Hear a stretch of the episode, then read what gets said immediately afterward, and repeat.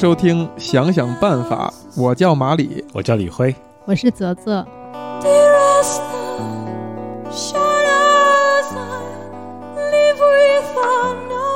今天呢，李辉呢提供了一个话题啊，我们要聊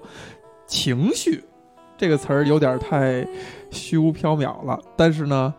李辉用一个非常具象的、有趣的场景，成功的吸引了我和泽泽的注意。那么，李辉，你把这个场景再形容一遍呗？以前读那个文章，经常看到说，男人在那个车库里面会在那边对吧抽烟，先待半小时、一小时，再上去啊。我我一开始不太理解啊，年轻那会儿不理解，然后后来孩孩子慢慢这个一个两个都出来了后呢，嗯啊，慢慢我自个儿也也经常会在小区里面会待半小时、一小时再上去啊。周末呢，呃，我也经常是跟家里说啊，这半天不要理我，不要打扰我，就是意思就是得给我时间。哎我，得恢复元气，就我一个人，就你们谁我谁我也不想见，就我得恢复。当你跟家人这么说，你说我需要半天休息或修复的时候，是直接说的，没有找任何借口或者包装成我要什么跟哥们儿一起去喝个酒啊，或者说我要去什么练个瑜伽呀等等这些 具体以前动作吗。会包装，以前会包装啊，会包装以前会装作就是说要加班嘛，那个加班啊，但有时候其实就是加班也赖在办公室俩俩小时，就那两小时其实也没干什么正经事儿，，就啥也不想干，就是找一个能让自己就是像躺尸一样，就能够沉浸在里面，就浑浑噩噩一点。就因为平时工作的时候，你得打起精神，什么都得规划目标啊、路径啊、复盘呐、活得 倍儿较清楚。但那会儿我就想不要清楚，啥也不要理我，就是。我很难得会有这种混沌时间，这种混沌时间它其实是救了我。我感觉如果我没有这个混沌时间，我可能很很容易就就崩溃了，崩溃过吗？你愿意形容一下那崩溃的 崩溃的。场景吗？崩溃的时候，我以前就是说连续，比如说看五五部电影，眼睛都痛到睁不开，然后就是靠自己看电影太累了，就睡过去，就是晕死过去那种感觉，就是 真的是一分钟再也眼睛都睁不开了，然后就晕死过去，然后醒来之后才恢复力气，说我们继续干活，就是这种。那泽泽，你能理解刚才李辉描述的这个场景吗？首先，咱们再把这个场景哈好好形容一下，就是有一个互联网上流行的很久的一个梗，就是男人把车停回到小区的停车位，熄火以后或者不熄火，就在车里边。抽支烟也好啊，或者听听音乐呀、或者翻翻手机呀、待个半个小时、一个小时，这都是少的，有可能会时间更长，再上楼。首先呢，就是你观察你老公 有没有类似的情形。第二呢，就是你能不能够理解这种行为。我觉得啊，这就是一个特别矫情的男人的做法。为什么这么说呢？要是当妈的，哪有这个时间干这个事儿啊？你从单位回来，第一件事儿就是我得赶紧回家，我家里还有一个孩子在等着我。一回家，孩子就扑到你身上叫妈妈，怎么可能就在家门口坐半小时呢？我觉得对于一个对于女生不好女想象，生来说，对于一个妈妈，对，是从来没有想过，就基本上很少想过可以给自己这样的一个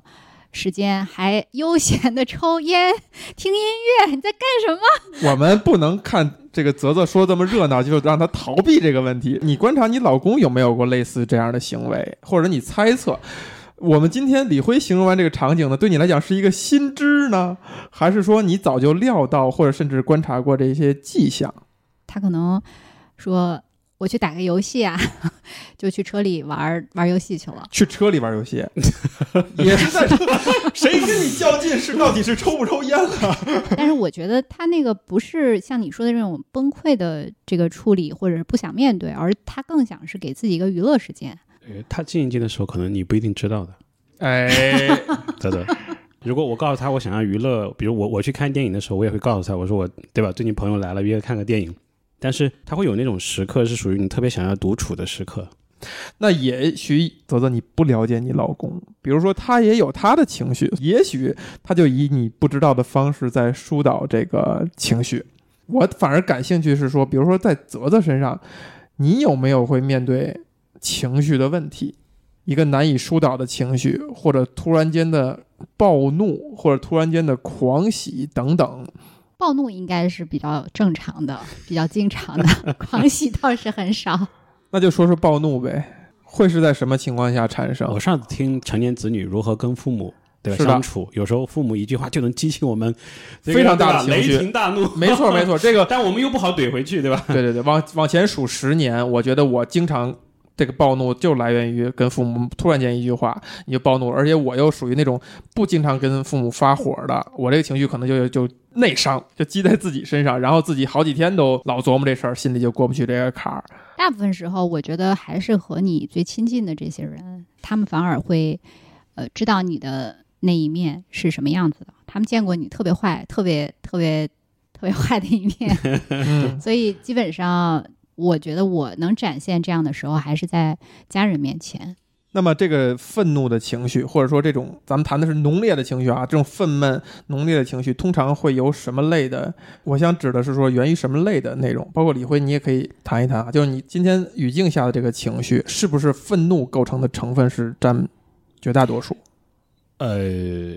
可以说是一个比较常见的场景。我可以举两个场景，比如说嗯我跟我妈，她因为之前自己做企业，后来企业不做之后，自己会做投资，但亏了很多钱嘛，所以当她啊，只要一提说，哎，我觉得这个项目不错，我一下就会暴怒，然后我就会开始长篇大论的骂他，我就会说他，我指的那种骂不不是那种辱骂，而是说、责备他，对责备他。我说你你对吧？你忘了你之前怎么怎么样，怎么怎么样了吗？对对对就我就会长篇大论，然后我我就会脸涨得通红，所以这个是一个会触怒我的场景。另外一个跟爱人的这个场景呢，就是关于孩子，他特别想鸡娃，他就觉得你看这个啊，焦虑啊，这孩子接下来你看上了小学还可以对吧？初中怎么办？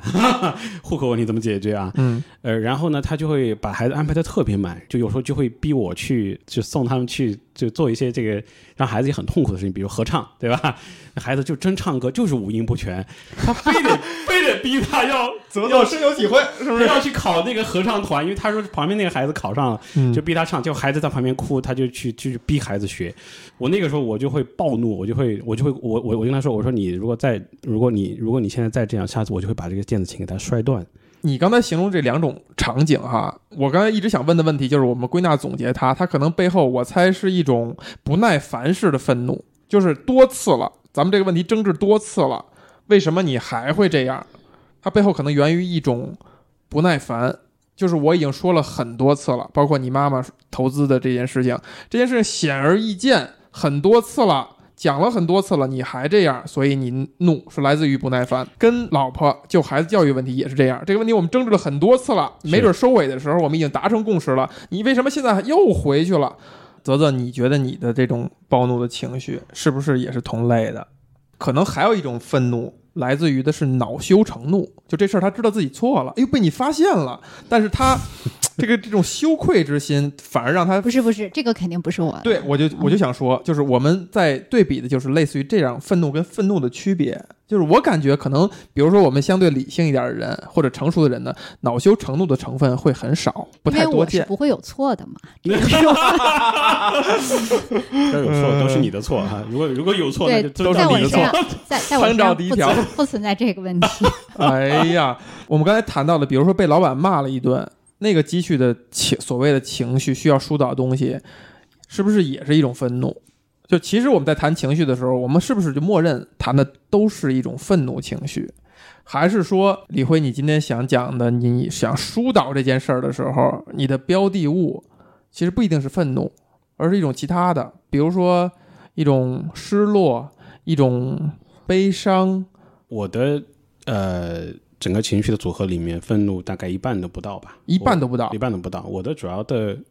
一个痛苦会来自于啊、极度的沮丧、沮丧，沮丧和自责这种状态，就是我会觉得。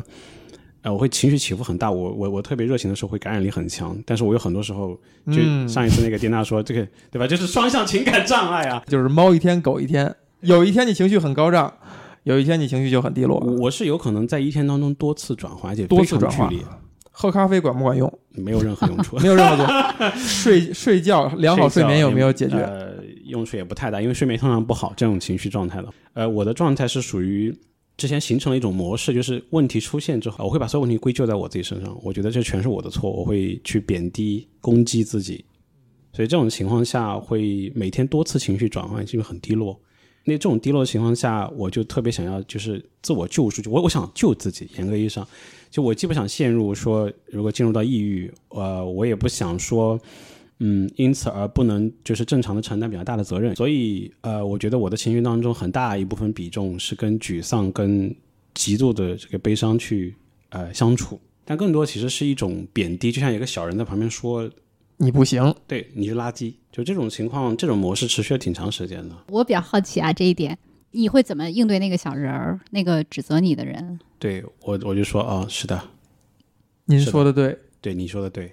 所以所以才会陷在那个情绪当中。那不好就不好嘛，我就是没做好嘛。对所以这个就是刚才泽泽说的，就是其中一种我后面研究的处理方式嘛，自我关怀嘛。但是说要去接纳自己，其实我认为是一个挺长的过程，它不是那么快的。就是说你真的接纳自己，叫时时刻刻、原原本本。我原来是不知道怎么相处，所以我是压抑自己来讨好外界或者展现一个专业形象。嗯以前是压抑嘛，后来我逐步开始学会接受。但接受就是那个，当很多东西像潮水一样涌来的时候，就那个相当于超过了我那个水桶的承载力之后，我还是承载不了，所以我要做的就是逃避，逃在角落里面去舔舐疗伤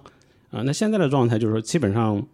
呃，下意识的模式自动反应过来之后，基本上很快就能，大部分时候百分之八九十的情况下能能自己很快恢复，五到十分钟就恢复了，可能一两周会出现一两次需要一两个小时去修复一下。我生活中被释放出了大非常大块的时间，最近我也在想这件事儿，就是无论是双向情感障碍，其实西方流很流行这个去定义这样的一个病症哈，还有包括平常我们说的猫一天狗一天，你今天情绪就是不高，你就是是情绪不高，你今天情绪就是很高涨，呃。这件事儿让我觉得，可能每个人每个人多多少少都有这样的情况。也想问问泽泽哈，你咱们就观察到李辉或者李辉说到的这些他的烦恼，你觉得他严重不严重？啊，肯定不严重啊，你看看，不觉得他很严重，是因为确实人人都有这样的情况，而且这个是每个人他天然他就会有情绪，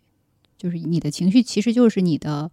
保护机制嘛。有有一个那个《头脑特工队》的那个动画片儿，它其实就是讲那个小朋友，就他的成长过程，小的时候是很快乐的，但是突然有一天他发现，哦，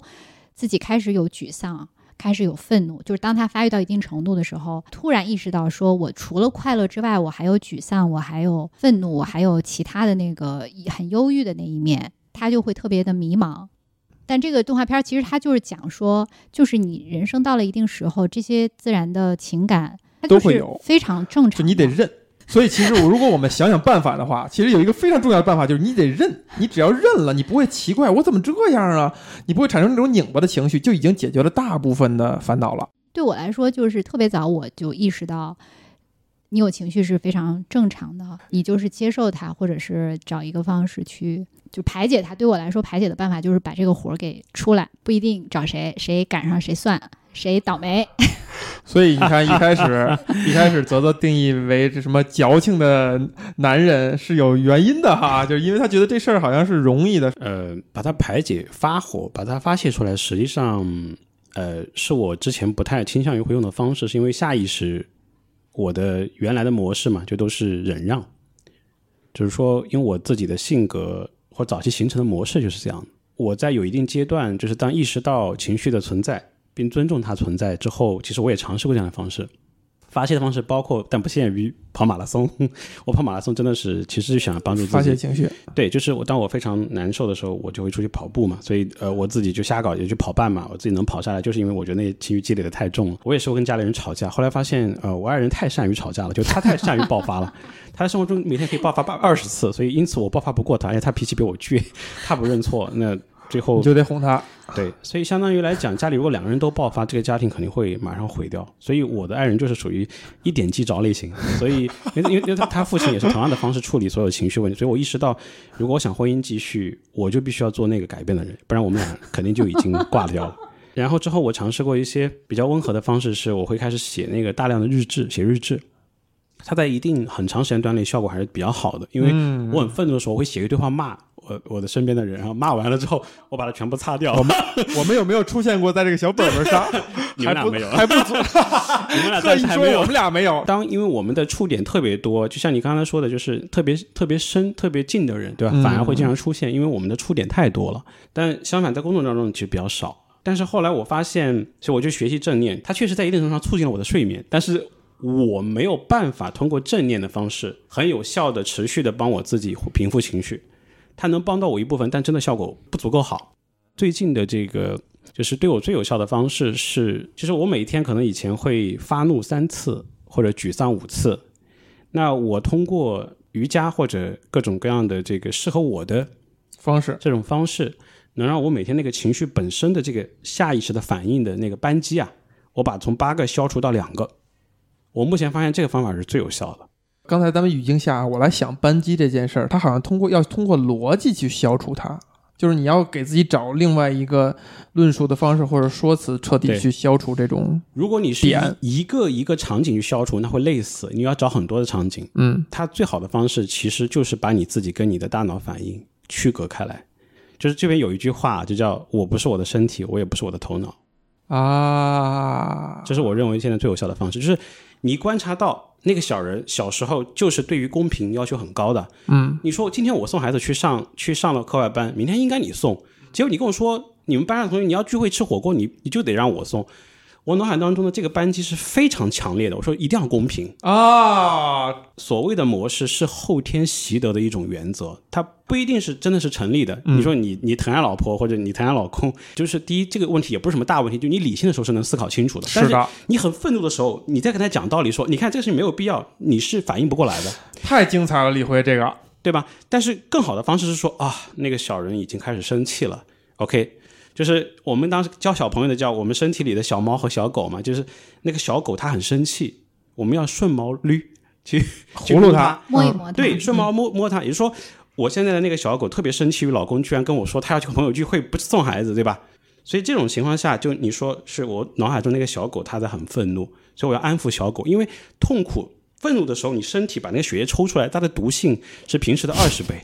所以你要杀死自己啊。嗯，所以在这种情况下，你一去顺毛捋那个小狗，当你脱离开之后，不管你是愤怒、沮丧还是怎么样，你就有机会。当你练习身体变成下意识反应的时候，这个五次愤怒，愤怒可能会变成两次，但我还是会发飙的，就我还是会发飙。但那三次，我让我自己从里面解脱出来了，这是从根本上减少我的内内耗的方式，这是我觉得现在最有效的方式。特别精彩或者说特别可贵的一点哈，李辉真的是把一个具体的问题，就比如说今天我送孩子，明天按理说是你送孩子，这个点。如果说让一般人去听的话，他有有的人会觉得很可笑，嗨，不就是一次送孩子嘛，对吧？对。或者说你男人你应该容让一些，但是你把它分析到了一直以来受到的教育也好，什么也好，对于公平这件事儿极其的在意，它就是一个你的特点而已，就没有理可讲，因为这个是你在意的事情。那比如说，我觉得啊，我多送两次无所谓的话，那就是比如说我对于公平不在意，它仅此而已。它并不是一个真正的对错的问题，或者说我就可以嘲笑你，我说李辉真小气，是吧？对不够疼爱老婆。其实没有这个立足点的，我觉得这个分析是很管用的。在我的理解当中，这些愤怒的模式都是很正常，是我们日积月累起来的，不要去对抗它。但是更重要的是训练如何剥离开来，被它控制。有意思为为什么你要这样？因为你愤怒的时候，你会觉得很痛苦吗？呃，对我来讲，我愤怒的时候，我都这个血液或者这个，我感觉我血液的这个这对，个浓度就你会，有生理反应。对我的生理反应很强烈。那那又怎么样呢？科学依据就是心跳的次数越多，你的寿命越短。所以大家尽可能不要愤怒，还是有积极意义的。人一生中跳的心脏跳的次数是有一定限制的，这是有科学依依据的。或者说，这不是我想要的生活。哦对他要解决这就个。像我爱人，我跟我我每次跟他讲的时候，他就切有气不发，或者有啥意思？他特别喜欢那种方式，但我不想改变他，但那不是我想要的生活方式。是是是，我其实就在问这样的一个问题。离婚吧，李辉。啊，就是我其实是特别希望，呃，这个婚姻能够保持下去，因为我们走了这个，我们从大学就开始在一块儿嘛。后来，所以后来就挺有意思的，就是说，我觉得你如果这我以前说是，我说这地方你如果再不改，我跟你讲，我们俩准掰。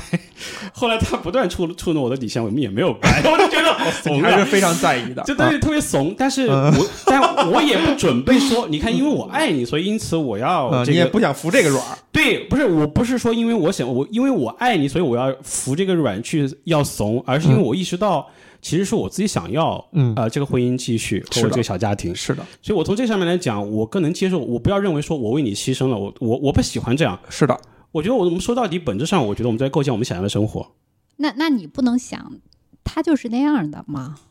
他现在就是这么接受的呀。就是对方对方他就是那样的，而且这个是他缓解他情绪的一种方式。这这样想你你不会更好一点吗？就这样想，他没有办法减少我的愤怒次数。我该愤怒的时候，我还是会愤怒。就是我从我冷静下来后，我肯定会接纳他，这个没有问题。像我刚才讲的，我已经准备接纳他，尽管他多次跨越我的底线后，我冷静下来后，对吧？我都是会接纳的。就目前的情况下是这样，未来我不知道啊。但是我不能因为这个原因，对吧？就这个原因，如果它不能有效的减少我的痛苦次数，我觉得对我来讲这是不够好的，主要是这个原因。当他哪怕他跨越了那个底线，他就是很愤怒，他就跟我发脾气，他还拿东西扔我，你知道，但他就是那会儿生气。他可能会拿一个火锅的那个汤，可能热，他会直接泼我身上，这种事情就会发生。但是我以前会觉得这个事情难以接受嘛，嗯，但现在想来是说，也许有一天我真的决定不接受，那我就不接受，对吧？但是现在我觉得是可以你还。是想你还是想去改善的。对，就是我是希望说，我对于那个模式，我能有更多的包容。我包容的表现就是说，我在那一刻我不会打回去，我很害怕我打回去，你知道吗？就是啊、那就不好收场了。对，就无法收场。所以，所以在这种情况下，就是我要让我自己保持冷静的方式，就他在在在他很愤怒开始让我扔东西那一刻，我能会保持冷静，对吧？我保持冷静方式不是压抑情绪，爆发到他一触我就爆发，而是说。好的，我我我现在特别生气，对吧？但我要剥离开来，对吧？然后我过去把东西收拾起来说，说老婆不要生气了，我们冷静一下。大概我是希望达到这样的一个效果，那这样我们能够更长期的把这个婚姻保持下去。反正我是有收获的。李辉给我提供了一个解决情绪的方法，我下次遇到情绪，我也尝试跳出来，是吧？我也葫芦一下这个小马里，是吧？先别先别生气。哎，那么泽泽，你遇到这种情绪的时候，你有没有什么自己比较管用的一些方法？哪怕就是一个小技巧，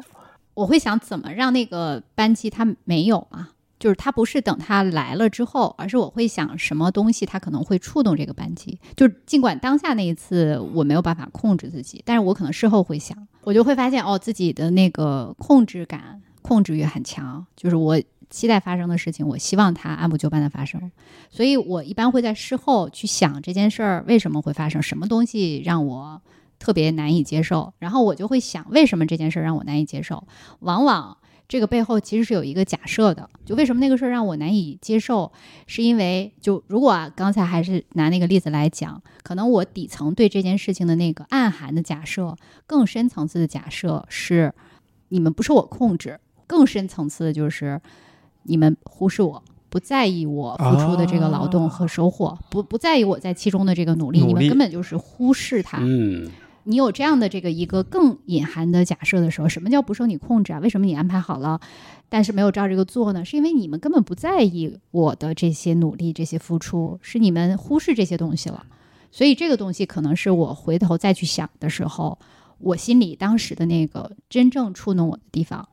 但是你又会去想这件事儿，它是一个真的事儿，真的是人家不在意你，还是说当时你给自己的一个假设？这是一个很好的分析。所以当那个那个时候我，我我发现了这个事儿可能是我的一个假设，就是当时当刻那件事情上，我对家人怎么对待我是有一个我自己创造出来的假设的，但这个假设是不是真的成立呢？冷静下来想，它可能是不成立的。抽象总结来说的话，就是事后再去分析，然后再去否定那个原因。这个我就很理解泽泽了，因为我们认识了很多年了嘛，包括以前他也提到，从小就是一个被捧在手心里的 那个照顾的特别好的，简直就是集万千宠爱于一身的，所以他天然认为就是我是所所有人的焦点。我说了一句话，难道你们能当没听过一样吗？难道你们当耳旁风吗？啊，我都这么花这么大努力了，这个也是因为一个成长的原因所导致的。感觉我好像，尤其是这十年不太容易生气，但是每次暴怒呢，后果都很严重啊。因为我跟二位不一样的点是在于呢，我不太有非常亲密的人一起生活，那么我反而触动我生气的，就是没有那么亲密的，比如说工作上的人。那你一旦爆发了一次，这个后果的就严重性就比一个亲密的关系要更严重了，因为人家不在意这个关系，或者说你也相对不在意这个关系。但是我也可以贡献一个小窍门儿，它的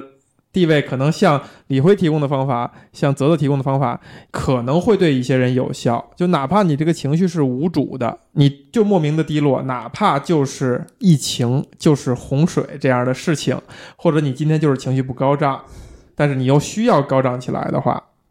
就是喝杯咖啡啊。对很多人，我觉得是管用的。如果还不管用，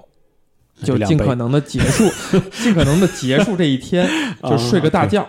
这个对那种双向情感障碍也有用，因为双向情感障碍也是这一天高涨，一天低落。那你低落这一天呢，你就让它睡过去。平稳的度过过去，不要做任何决定。在你低落的时候，不要做任何的决定，不要下任何的决心，不要干任何的无法挽回的事情。